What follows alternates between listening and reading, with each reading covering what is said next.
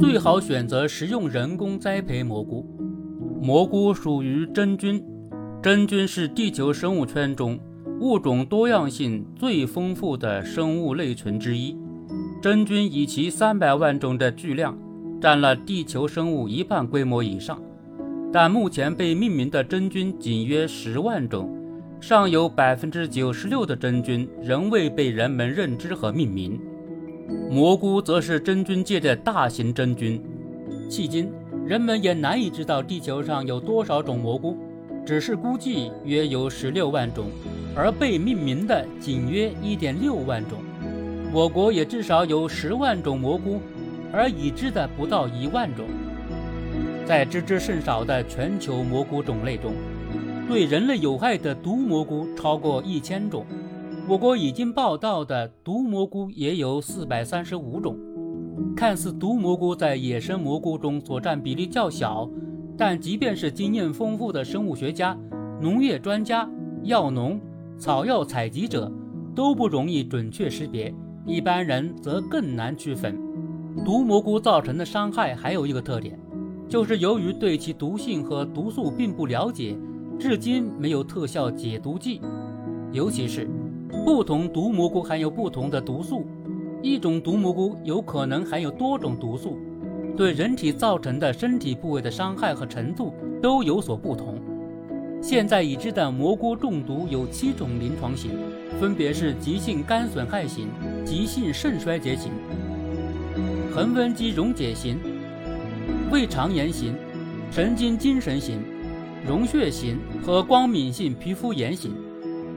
除此之外，还可造成其他系统脏器损伤。对于这些中毒，只能是用药物来保护肝、肾、胃肠道等。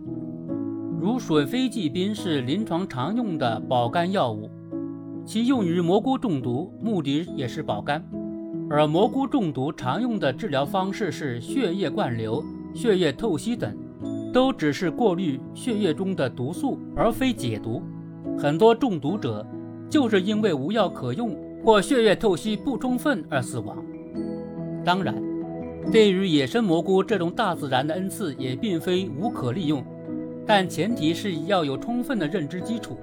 这无疑也是对大自然的敬畏。在六千年前，我们祖先早就开始食用蘑菇。在两千多年前的东汉末年。世界上第一部药物专著《神农本草经》也记载了灵芝、茯苓、猪苓、雷丸等药用蘑菇，说明蘑菇是可以食用或药用的。但这都是在神农尝百草的经验基础上，是用无数生命换来的。